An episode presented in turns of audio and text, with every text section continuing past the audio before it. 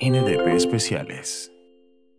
Eso está en manos de la Corte. La Corte nos pusieron una suspensión temporal. Y en ese sentido es temporal, está en el presupuesto y mientras que siga temporal, y se mantiene aparecerá en el presupuesto 2023.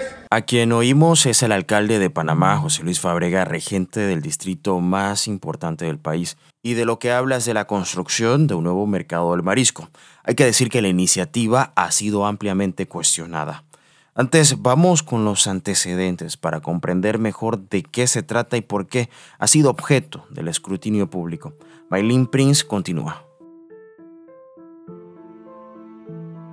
Es septiembre de 2020, la pandemia recia, muchas de las medidas de restricción a causa de la COVID-19 aún están en pie en nuestro país. En medio de las críticas por un proyecto que busca la recuperación de playas del distrito de Panamá, el alcalde capitalino José Luis Fábrega manifiesta su intención de desistir del mismo, ya que por la emergencia sanitaria se hacía necesario establecer prioridades. Para muchos ya un proyecto como el de las playas parecía descabellado en un momento en donde la economía estaba prácticamente paralizada y la recaudación por ende era casi nula. No obstante, el alcalde Fábrega acompañó sus decisiones con el anuncio de la elaboración de varios proyectos, entre ellos los policentros de salud en el área este y norte del país, también dos mercados periféricos, uno en Chilibre y el otro en la 24 de diciembre, y la construcción de un nuevo mercado de marisco.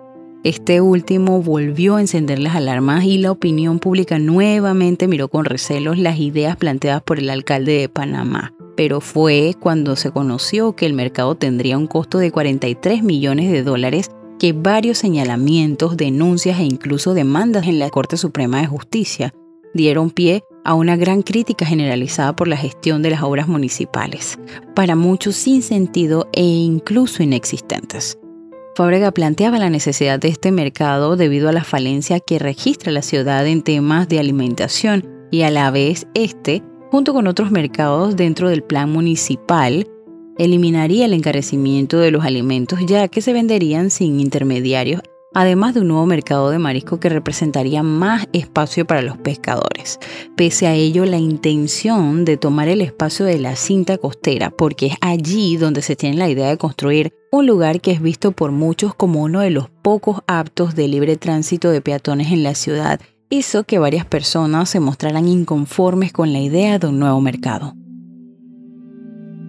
Es martes 15 de febrero de 2022. El concejal y representante del recién creado corregimiento de Don Bosco, Willy Bermúdez, tuiteaba, cito y abro comillas, el día de hoy se aprobó con tan solo dos votos en contra, mío y Ricky Domínguez, el acuerdo que autoriza la licitación del mercado del marisco por parte del Consejo Municipal, un proyecto sin participación ciudadana, sin participación de los concejales, sin importar con la ciudad. Cierro comillas. Participación palabra importante para poder entender la demanda presentada en contra del proyecto municipal de la que hablaremos en breve. Maylin continúa. Antes de hablar de la demanda, veamos lo que dice el artículo 84 del decreto ejecutivo número 10 del 6 de enero de 2017, que trata sobre la descentralización y reglamenta la ley 37 del 29 de junio de 2009. Artículo 84 de la audiencia pública en el programa IBI. En las inversiones del programa impuesto de bienes inmuebles, el alcalde o representante del corregimiento, según corresponda, hará las convocatorias para el respectivo proceso de participación ciudadana con un mínimo de 30 días de antelación, garantizando la mayor divulgación de la información utilizando los diferentes medios de comunicación al alcance de los miembros de la comunidad, corregimiento o distrito. El procedimiento se atendrá de las siguientes reglas. 1 la convocatoria debe señalar el objetivo, forma, fecha y el lugar donde se ejecutará. 2. Los ciudadanos se reúnen en el lugar establecido para la participación ciudadana. 3. Se establecen los proyectos, montos y prioridades de ejecución. 4. Se solicita la votación de los presentes y la aprobación de los proyectos. 5. Aprobados los proyectos a realizar, la administración local tendrá el deber de promover la ejecución. 6 se elaborará un acta con las firmas del alcalde y representante de corregimiento y los miembros de la comunidad participante. La Secretaría Nacional de Descentralización podrá ordenar la realización de una nueva audiencia si considera que la asistencia ha sido insuficiente. Hay que decir que el proyecto propuesto se ejecutaría con los fondos de la descentralización y, como leímos antes, la participación es clave. Con base en esto surgen las siguientes preguntas. ¿Hubo consulta pública o participación ciudadana para el proyecto? Y si hubo, ¿cuántas personas participaron? Esas fueron las preguntas que se hizo un grupo organizado de ciudadanos de la sociedad civil Consulta Ciudadana y es precisamente así como se hacen llamar. Luis Pinedo es su vocero. El mercado del marisco ha sobrepasado eh, el entendimiento de los, de los ciudadanos que están ocupados en su día a día. Cuando tú dices, mira Luis, tú que eres de la sociedad civil e interpones no una, interpusimos dos, que de ya y varios escritos más se involucran en esto, es porque el mercado del marisco literalmente ha entrado en aristas y características de imposición dictatorial. La participación ciudadana, que es nuestra bandera, que es nuestro escudo, que es nuestra lucha, es un derecho constitucional. Cuando tú haces una consulta ciudadana con 22 personas en un municipio que tiene 1.200.000 habitantes y dice que va a usar 50 millones de dólares y de esas 22 personas, tres trabajan en el municipio en una junta comunal, no amplías en lo más mínimo el proceso de que las personas puedan participar, está violando mi derecho a participación ciudadana. Como mencionó Luis, 22 personas para una consulta de un proyecto de más de 40 millones de dólares es un porcentaje irrisorio de participación. Pero hay que recordar que las normas establecidas en el artículo 84 no mencionan la cantidad mínima o específica de la participación, pero sí que sea amplia y que garantice la mayor divulgación. Luis asegura que no hubo tal amplia divulgación aparecieron volantes que no se habían visto nunca, pegadas en lugares donde no se habían visto nunca. Llamado a consulta ciudadana en tal fecha, tal hora, tal día, pero pegados en puertas chocolates de vidrio que nunca nadie las vio. Antes de la consulta ciudadana nunca nadie vio la volante pegada, pero en su apelación hay volantes pegadas en algunas puertas. ¿Y esas volantes de quién Del municipio, sin logo, sin papel membretado, en una hoja, papel bon, sin ningún logo de nadie, pero ese, ese es el recurso de apelación o una de las pruebas del recurso de apelación de la alcaldía para el llamado de la consulta ciudadana. El recurso de apelación de la alcaldía que mencionó Luis se hace luego de que el movimiento Consulta Ciudadana presentara un amparo de garantías constitucionales por la presunta violación de los derechos de los ciudadanos a la participación. Luego se aprueba el 15 de febrero de 2020 el proyecto nuevo del mercado del marisco en el Consejo Municipal. Durante la realización de este trabajo, Pinedo fue notificado sobre la decisión del tribunal. El amparo de garantía fue declarado no viable. Sin embargo, aún quedan otras demandas presentadas por el movimiento en la Corte Suprema de Justicia por el traspaso de los terrenos donde se pretende construir el nuevo mercado, que según Luis Pinedo no siguió el procedimiento correcto. Y esa nace a raíz de que nos damos cuenta que sobrepasa eh, muchas de las características municipales. Por ejemplo, tú puedes acordarte cuando el MEF o el Consejo de Gabinete, como lo queramos llamar, dona, cede, da el terreno al alcalde y a la administración alcaldicia. Eso no se puede. El Consejo de Gabinete tiene que aprobar la donación de tierra de un ministerio en una comunicación oficial firmada por ambas instituciones. Es decir, que antes de que Héctor Alexander le entregara a José Luis Fábrega, o si no queremos usar el nombre, antes de que el MEF le entregara a la alcaldía, el Consejo de Gabinete en pleno tenía que aprobar eso. Y no hay ninguna aprobación de eso. No solo la forma confusa en la que se ha llevado la presentación del proyecto ha causado recelo. Hay quienes se preguntan si es necesario y uno de ellos es el ex legislador y ex alcalde del Distrito de Panamá entre 1989 y 1991, Guillermo Coches. No está de acuerdo con el proyecto y fue precisamente él en su gestión quien inició los trámites para el mercado actual. Es innecesario, lo único que será, y eso se lo he dicho al alcalde Fábrega personalmente, eh, el único, lo, único que se necesita ahí son más plazas de estacionamiento. Además, que la idea del, del alcalde Fábrega es es quitarle las áreas de esparcimiento que existen hoy en la cinta costera y que tanto bien le hacen a la ciudadanía. Cochise explicó que el mercado del marisco actual se construyó con fondos donados por el gobierno de Japón. El Estado panameño no invirtió ni un solo centavo. Unos 10 millones de dólares eh, y ellos pusieron todo, eh, lo equiparon y todo eso no le costó un centavo al gobierno de Panamá eh, y funcionó en perfecto estado hasta el gobierno de, de, de Varela cuando José Isabel Blandón fue al alcalde, que él lo remodeló. Habrá gastado unos 2 millones, 3 millones. Yo recuerdo haber ido al acto de, inauguración de, las obras que son los que lo mantiene hoy en mejor estado. Antes mencionamos que el mercado pretende ser construido en el espacio de la cinta costera. Álvaro Uribe es arquitecto y urbanista. También lo cuestiona el, meterse a hacer obras dentro del espacio público en una ciudad que no lo tiene o que, no, el espacio público aquí no es abundante, más bien es, muy escaso. Entonces que una obra se meta con un parque para, para transformarlo en otra cosa o para afectarlo de alguna manera es, es, insólito. O sea, no, no es... Eh, probablemente haya razones para hacer mercados en las ciudades en todos los tiempos, pero la distribución de esas actividades y, la, y el diseño de esas actividades dentro del espacio tiene que ser muy cuidadoso. Y cuando eh, una ciudad no se destaca por abundancia de espacio público, ir a afectar uno de los pocos espacios que han sido diseñados especialmente para el efecto, es todavía más, más, eh, más extraño. Álvaro Uribe reconoce que los productos del mar están ligados a la historia de la ciudad, pero que también concuerda con el exalcalde Cochés en que se deben aprovechar los espacios del mercado actual y agrega que no se debe tocar espacio público. Ahí se puede, se puede trabajar un poco lo que hay sin tener que invadir el parque.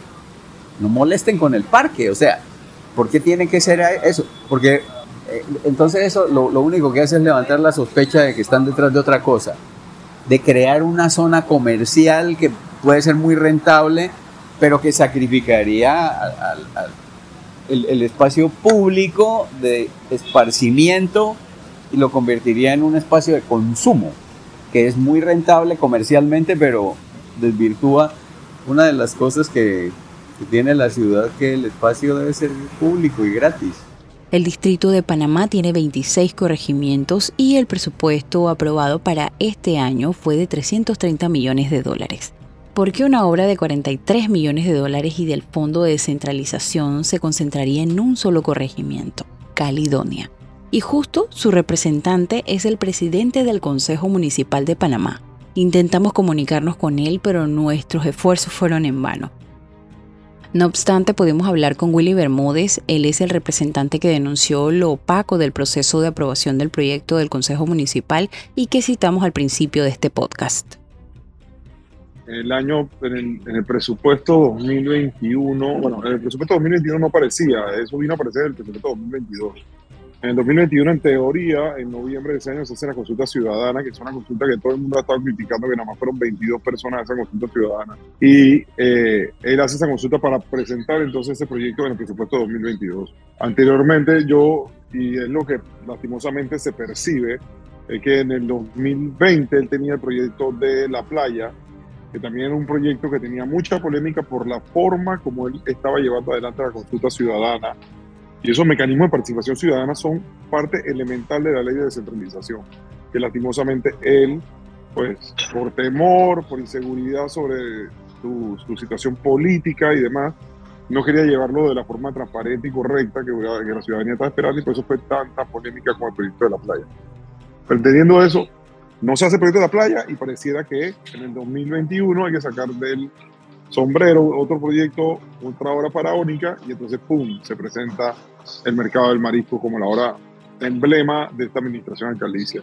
Y que hoy, lastimosamente, a como se han dado las cosas, a como él lo ha manejado, tiene un tropiezo jurídico que lo tiene en estos momentos todavía problemado, porque le salió un fallo a favor, pero todavía le queda otro fallo que está en la Corte Suprema, otro recurso que está en la Corte Suprema, y que él está pendiente de cómo le, le va a fallar, si a favor o en contra, y mientras tanto se sigue dilatando la construcción del mismo o se sigue no avanzando con ese presupuesto para poder ejecutar.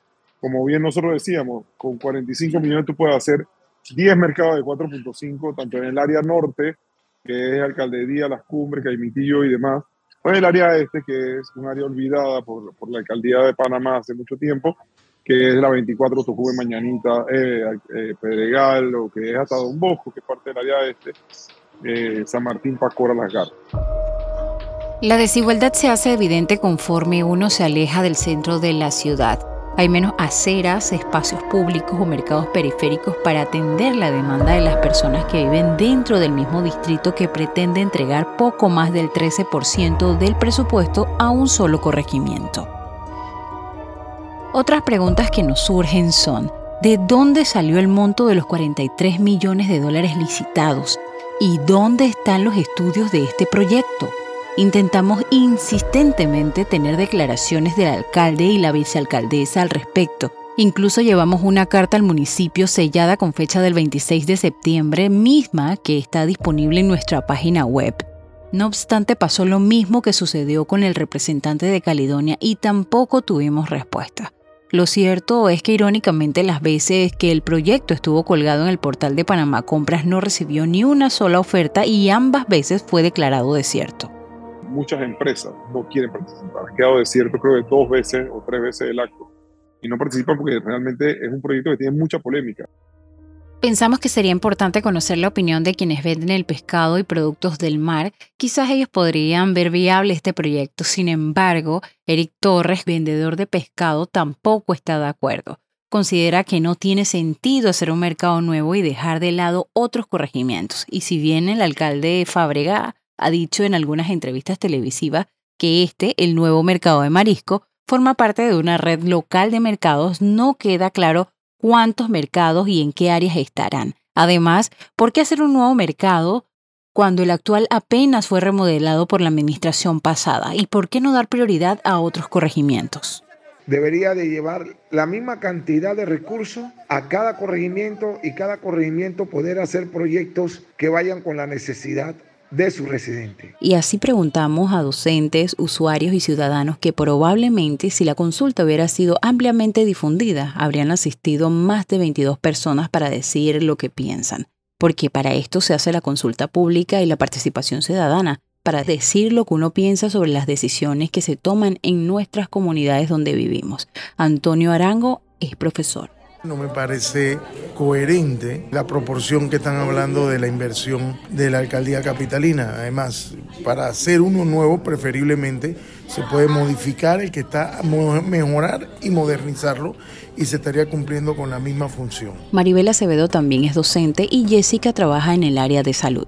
Es necesaria la creación de otro mercado de marisco, pero que no esté ubicada en el área de Caledonia debe estar ubicada en ubicar la región, pero en un área donde la población no tenga que trasladarse. Creo que debería hacerse en diferentes puntos de la ciudad porque el municipio de Panamá abarca muchos, muchos corregimientos y no solamente Caledonia.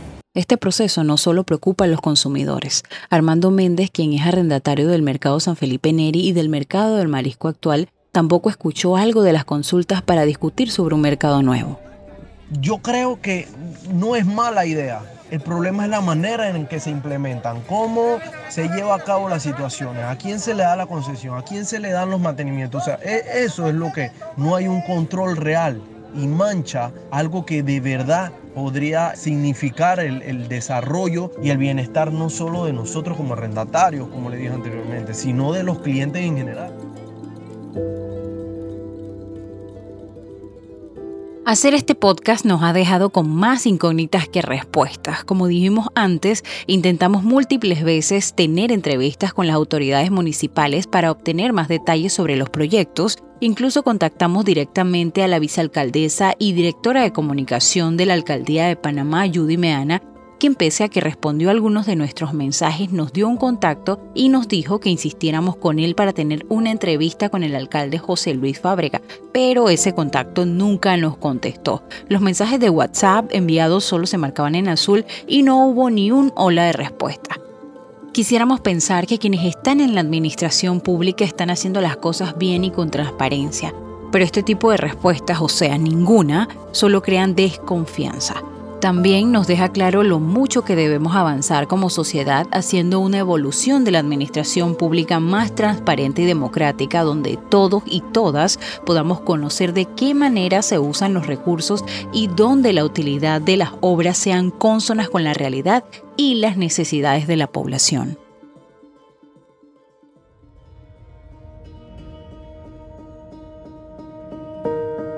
NDP Especiales es un podcast original de NDP Media. Este podcast fue producido por mí, Matiel Torres, y coproducido por Mylene Prince. La edición y musicalización fue hecha por ambos con música original de Pizza Bay. El resto del equipo de NDP Media incluye a Rafael Candanedo, Keren Reina, Asal Mendoza y Denis Centeno.